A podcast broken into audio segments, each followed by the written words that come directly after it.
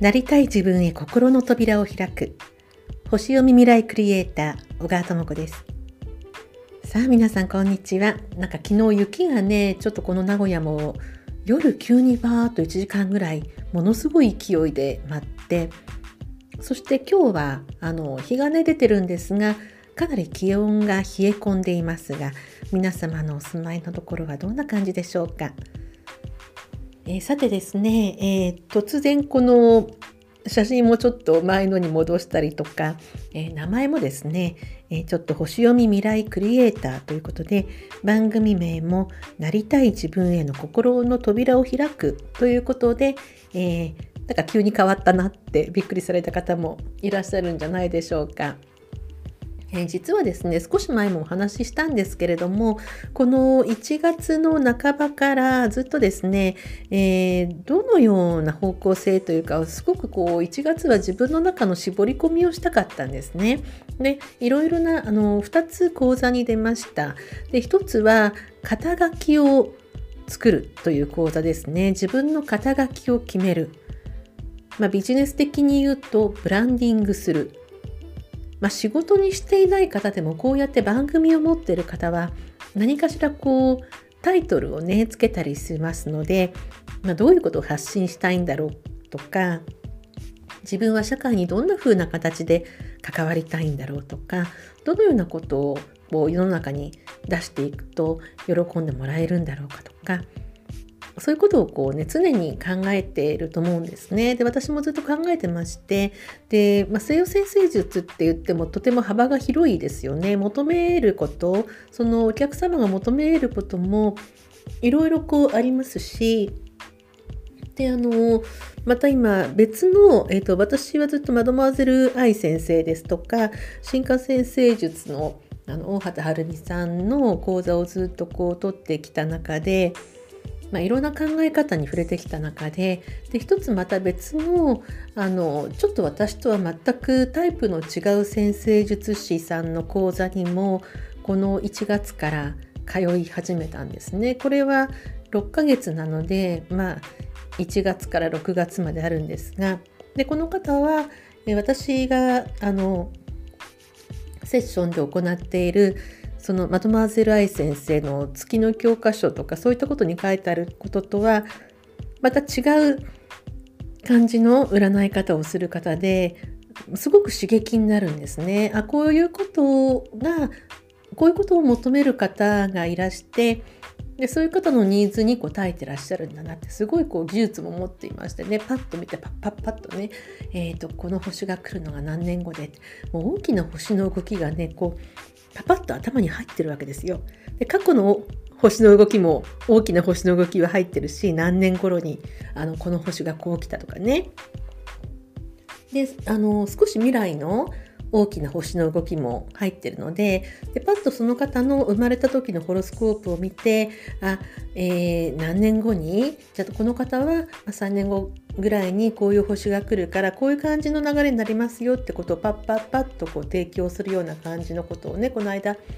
教えてもらったんですね。でそれはなんかすごく役に立ったんですけれども私がこれまで提供させていただいてきたことそしてこれからもしたいこととはすごくちょっとあの微妙に違ったんですね。ですので先生術といっても非常に幅広い何を求めてるか来てくださる方が何を求めてるかそして私がどのような形で提供できるかっていうのがやはりいろいろありますのでその方その方に合ったで私はもう私のキャパの中で私ができることをこう全力でねやっていけばいいわけですのででこの1月はその絞り込みをしたかったんですね。で去年1年間こう活動している中でさらにさらに絞り込みをしたい時にどういう言葉がピンとくるのかなってことをちょっとねこの年明けから考えてましてでその肩書きの講座っていうのはあのすごく良かったんですね。でその講座に出ている方は、まあ、ビジネスを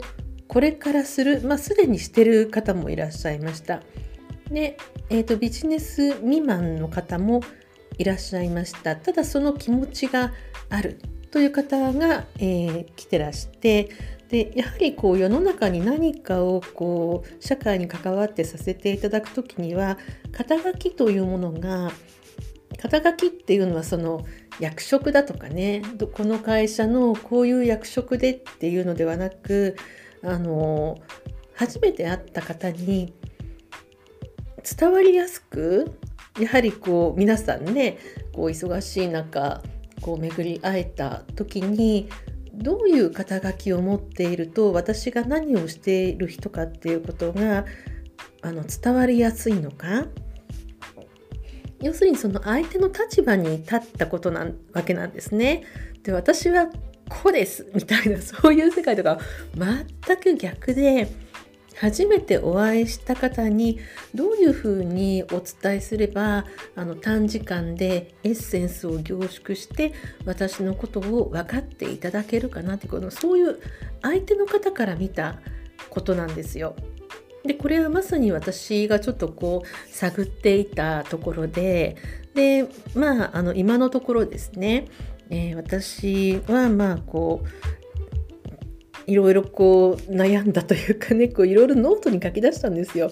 で実はその肩書きのセラピーあセラピーには講座を受けるのと並行してノート術というねあのチャレンジにもセミナーにもこう参加していましてでそれは10日間あって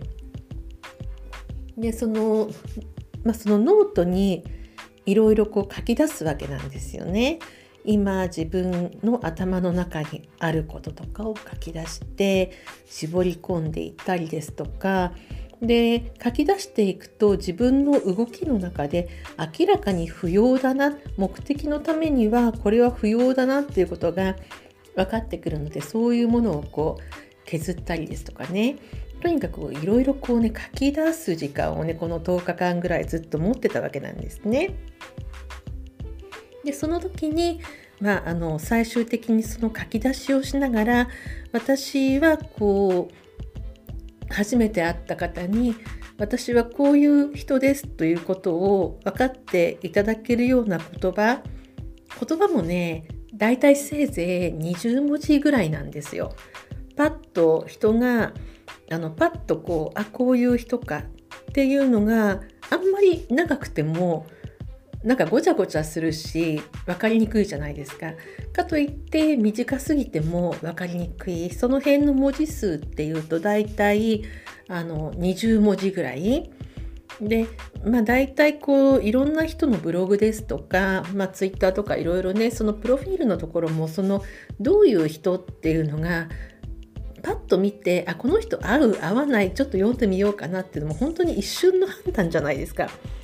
だからこうまあ1行で目に入る感じとかね、まあ、このポッドキャストだとこう開業されたりしてますけれども。そんな感じで私はですね、えー、なりたい自分への心の扉を開く星読み未来クリエイター小川智子、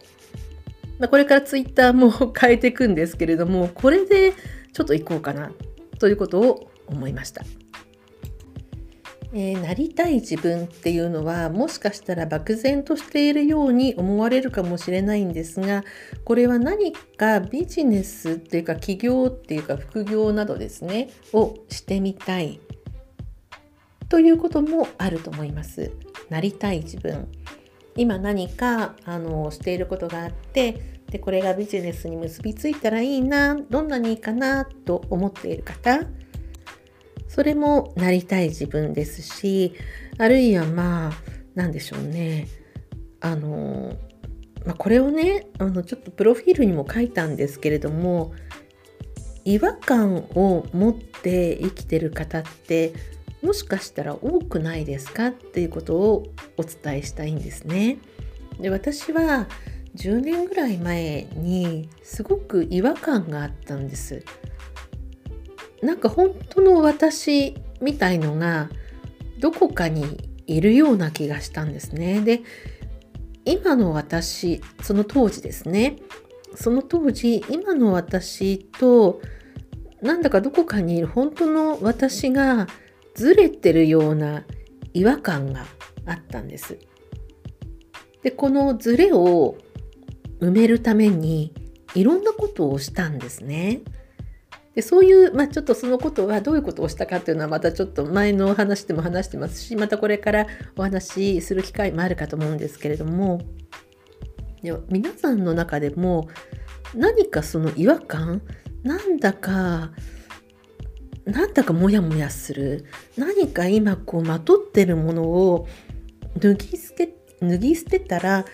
なんか本当の私がに出会えるんじゃないか。って思ってる方っていらっしゃいませんか？これをね、まあ、使命という言い方をされる方もいます。あなたが生まれてきた使命は何ですか？私が生まれてきた使命は何だろう？この使命という言葉を使ってこの違和感っていう私が感じた違和感っていうのをね表現される方もいらっしゃいますしなりたい自分という言葉で表現される方もいらっしゃいますが何かちょっとこうずれずれを感じている？一歩先に進みたい？何かこうまとってるものをさっとこう脱いでみたい。そしてあののびのびとお仕事をしてみたり家事をしてみたりあの何かやっていることをアートですとかいろんなことをしてみたい。今今よりもっと自由な感覚でと思っている方はたくさんいらっしゃると思うんですけれどもなかなか私って何だろうっていうことが見つからなくてなんかこう苦しい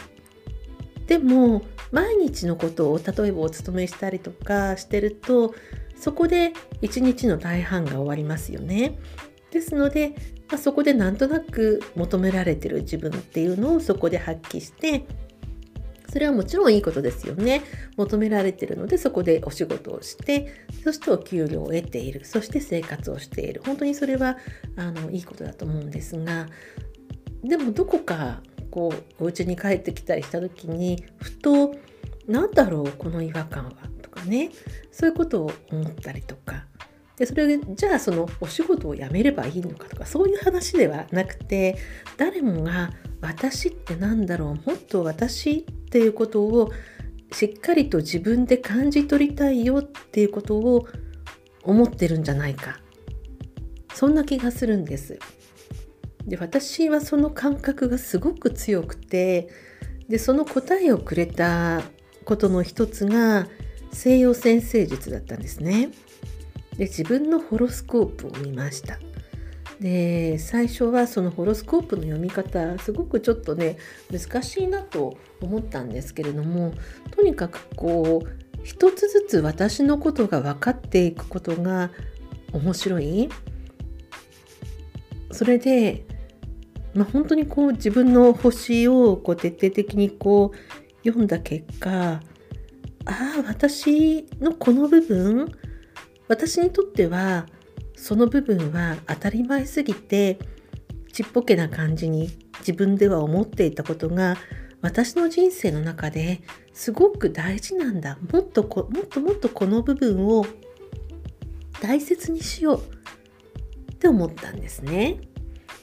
で、えー、ヒプノセラピーもなぜかこう縁があったのでそのヒプノセラピーをする中であの心が解放されてったんですね自分に OK を出すことができたんですよそのホロスコープを見て、まあ、私はこういう人っていうのが分かったんだけれども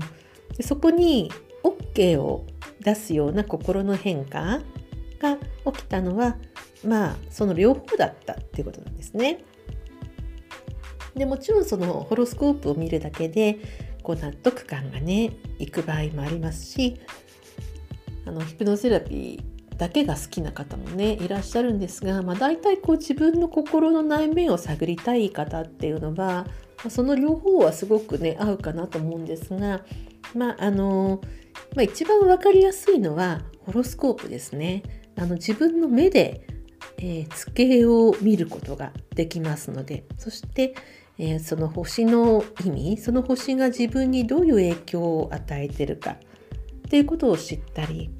その星の位置から人生でこんなことが起こりがちであるとかそしてそこを抜けていくためにはこういうあの心持ちこういう方法があるとかやはりその何千年も続いてきた中ではその続いてきただけの理由っていうのがあるわけですよね。でその何千年も続いてきているからこそまああの歴代のいろんな解釈がねあってどれがいいとかどれが悪いとかそういうことも全くないんですけれども、まあ、その中の一つでどちらかというと私がさせていただいてるのは心理先生術と言われている分野に近いんですよ。でその人の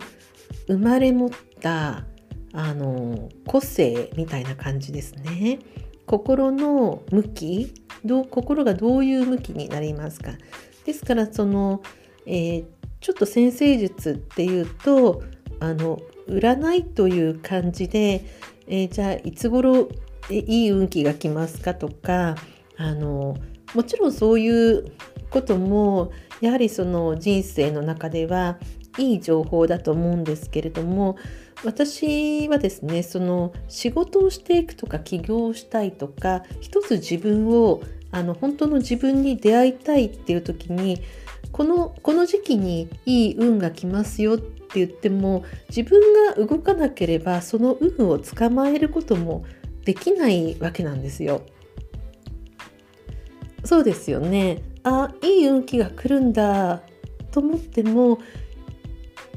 いつもと同じ状態ではそれをキャッチできるかどうかっていうのはわからないですよね。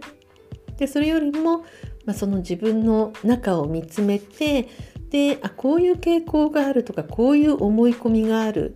でここに取り組んでいこうっていうことを星のデータから自分でこう納得してあここに取り組んでいこうと行動していることがその運気と結びついてくるとやはりとても大きな力になってきてそれは本当に星のタイミングと自分がこう合ってる感じだと思うんですがなので一番大事なのは自分で自分を理解するためのツールがホロスコープだよっていうことをあの知っていただくことじゃないかと思うんです。それで、えー、まあ、あの今回ですねそのそういったこう願いそのことをなんとかこうお伝えしたいというのがその私のやりたいことなのでなりたい自分への心の扉を開く星読み未来クリエイター小川智子こういう名前をつけることを、えー、決めました。まあ、ちょっと皆さんのね反応を見てまたの変わったらちょっとあれかなと思うんですけれども、まあ、常にこうアップデートというかでなぜかというと、まあ、星の動きでいきますとこの3月にあの冥王星という太陽系の一番遠いところにある冥王星という星が今ヤギ座2008年からヤギ座ってところに入ってましてでこれは非常に社会システムの変革とかねあの2008年ってとリーマンショックが起きた年ででヤギ座というのは社会のシステムというのの変革を冥王星がしているわけなんですよ。まあ、2008年頃っていうと断捨離という言葉がね出てきて世の中で断捨離ブームっていうのがねあの起こった年で何かこれまで必要のなかったものを整理してでまあ自分の身の回りを新しく再構築しようってこれまさにねこう八木さんの冥王星の働きと西洋先生術では読むんですね。でこの冥王星があの一つの星座はあの0度から30度までこう分度器みたいにこう分かれてるわけですよ30度まで。で今だいたい28度とか29度とかそのギリギリ最後ヤギ座の最後のところに目を据えるんですね。で目を据えっていうのはだいたい太陽の周りを回るのに248年とかかかるんであの動きが非常にゆっくりなんですよ。で2008年からずっとヤギ座にいてそのヤギ座の0度から30度をずっと動いていくのにまあ十何年とかねかかってるわけなんですがでそれがいよいよその今年の3月に今のヤギ座から水亀座に入っていくこれが、えー、2年ぐらい前に「風の時代風の時代」っていうあの言葉がね出てきてそれがキーワードになってわーっと広がったと思うんですがその風の時代の始まりなんですよ。で太陽系にはいろんな星があってで2年前の風の時代っていうのは土星と木星っていうその惑星がね土星と木星が水亀座でこう合になった重なったっていうそこがあのプレオープンプレプレオープン みたいな感じだったんですけれどもでその最終的にはその一番こう遠くて一番大きな影響を与える冥王星が水亀座に入る今年の3月の24日でしたかが、えー、水亀座のスタートなわけですね。風の時代のスタートなわけです。でそうするとあのー、その西洋先生術を知ってる知ってないにかかわらず社会のムードとか世の中の流れとか人の心の深いところでの価値観とかが必ず変化してくるんですね。でそれは緩やかだけれども、まあ、確実な変化なわけですよ。でそこはこうふわっとかその水亀座っていうのは非常に個人個人っていうのをあのパーソナルな感覚を持っている星座ですのでこれからの時代個人個人の時代に入っていくわけなんですね。で今その起業したいとか、まあ、副業でもなんかあのちょっといつもの会社勤めとは違うことをしてみたいとかで会社自体もそのそれを認めていますよね。まあ、いろいろ働き方がある中で大手のところなんかですと週休3日ですとかねいろんな制度を作ってで、まあ、そこで、まあ、ご家族の介護や育児に充てる方もいらっしゃるかと思いますが週1で何か別の仕事をしてみようとかこう起業してみようとかやはりこう基本的なあのお給料が入っている状態でプラスアルファ何か立ち上げてみようという方があの増えてきてるのも間違いないと思うんですけれどもじゃそういう時にあの私というものをこう前面に出さないのが企業での働き方じゃないですかもちろん出すんだけれどもそこの中での振る舞い方っていうのはありますしでその中でこう起業するっていうのは完全に自分を出していってで個人と個人のパーソナルな関係ですよね。でそこにあのさっといける方もいればその自分をどんな風に出すのかとかあるいはあの本当にこの部分が私の起業したい部分なんだろうかとか本当にこの部分であの私は社会と関わりたいんだろうか私って何だろう私の個性って何だろうどういうところを世の中に出していくとあの皆さんに喜ばれてひいては収入になるんだろうかっていうことをもう一回見つめ直したいなって人もあの確実に増えてきてると思うんですね。ですからあの先生術でもあの最近の先生術講座って言い回しがね本当に変わってきてるんですね。で占いとは違いますって書いてあるんですよ。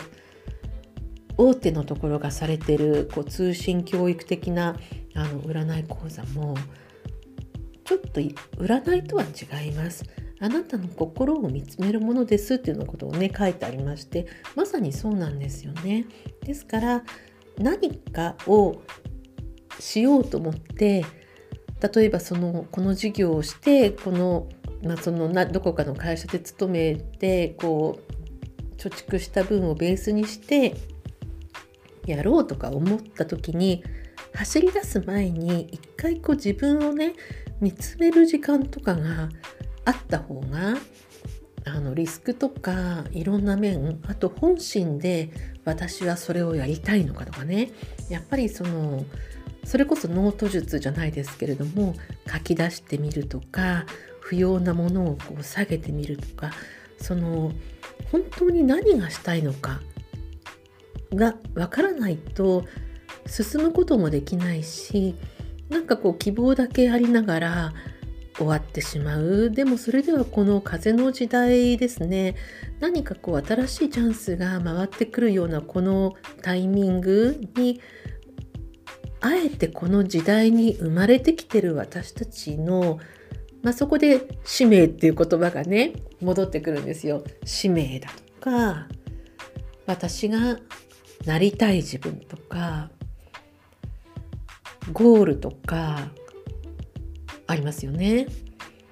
でそこを探っていくっていうのが何よりも何よりもスタートラインじゃないかなっていうことを思うわけです。で私も今日も午前中ずっとヒプノセラピーのセッションだったんですけれどもやはりあの自分の思い込みを外して自分を整えるそのセラピーの時間はその方はすごく良かったっておっしゃってくださいました。落ち着いて前に進むことができる。まあ、ヒプノセラピーはそのいろんな使い方ができるのでまたそれは別の話をしたいと思うんですけれどもその先生術の話としてですね、えー、そして自分を理解することそしてなりたい自分へ。ここが、まあ、ホロスコープを見て自分の心に聞いてみてあ本当に私はこれがやりたいんだと思ったらさーっとこうと心の扉が開いていくと思うんですね。ですので、まあ、そういうことをしたいという気持ちを込めてこの名前を付けました。はい、ここまで聞いてくださってありがとうございます。また、えー、だいぶね、えー、私の中の何かがすっきりとまとまってきましたので、えー、また明日からですね、え自分のペースで発信を続けながら、え皆様ご縁ある皆様とセッションをさせていただきながら進んでいきたいと思っています。この風の時代を一緒に、え、乗っていける方とご縁をお待ちしております。お相手は星読みヒプノセラピスト小川智子でした。ごめんなさい。お相手は星読み未来クリエイター小川智子でした。また次の放送でお会いいたしましょう。